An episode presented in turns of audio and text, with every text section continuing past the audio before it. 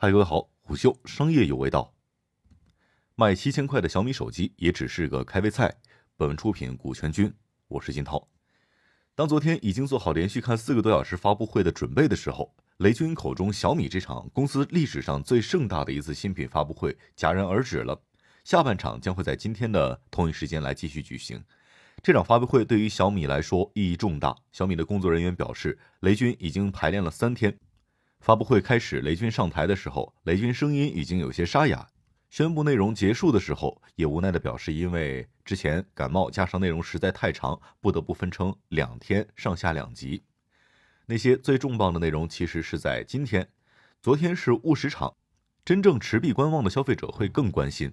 饶是分成了两场，上半场也发布了多达五款产品，三款手机、一款手环和一款路由器。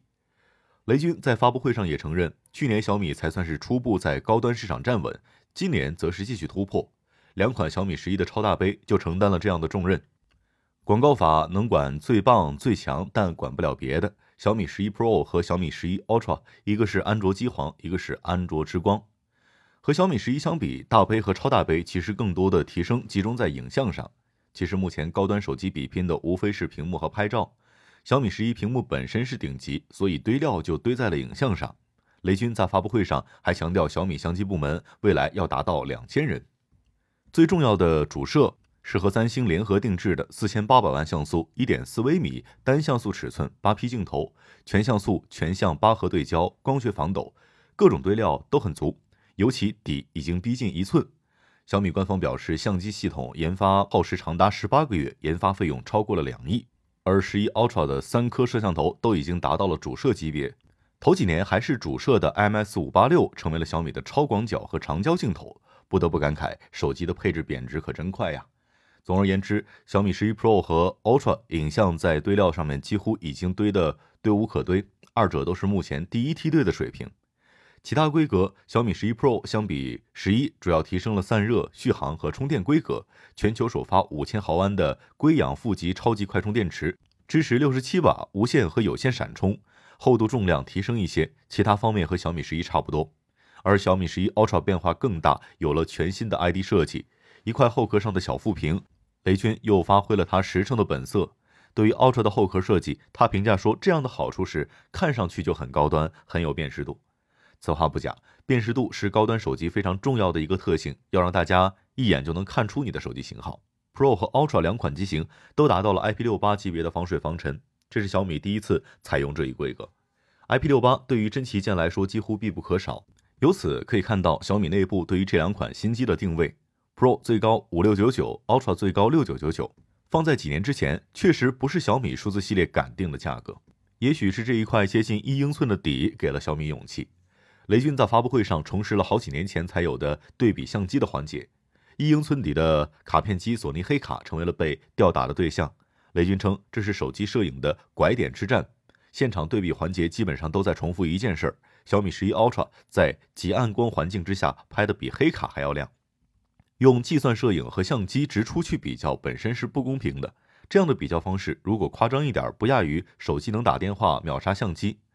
如今的手机在随手拍得到一张好照片上，确实可能已经赶超了相机。但你凭借这个说手机超过相机，肯定不妥。不是拍的亮就是好，真实记录光线信息是一个无比复杂的过程。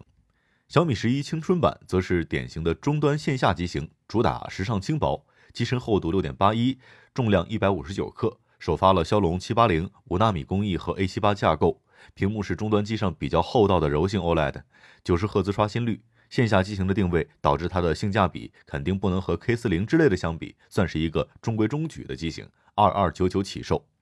小米手环六最大的提升是升级了全面屏，包括心率、计步、血氧和睡眠多种健康指数监测和三十种运动模式。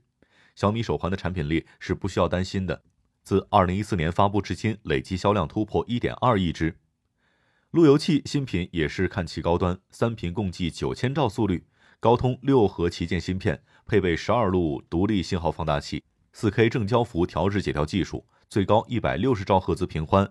内置两千五百兆接口。划重点，终于有了 USB 接口，售价九九九，跟败家之眼这些品牌比，价格上还是有一些优势。这一次高端全家桶发布会也能够看出小米慢慢在完成一个目标，那就是补全高端产品线。手机、电脑，不管什么品类，未来消费者都有小米的高端产品可以选择了。这场发布会对于小米的意义来说，在去年第一次进军高端市场之后，今年可以说是小米在高端市场的证明之战，并且这次是高端全家桶，涵盖各个产品线，还包括 Mix 这种秀肌肉的产品。上周小米发布的年报营收其实是不及预期的，市场也在等待小米的回应。自研芯片、Mix 更高端的笔记本产品以及小米未来的战略，好东西都留在了今天。相比之下，昨天只是个开胃菜。商业洞听，虎嗅商业有味道，我是金涛，下期见。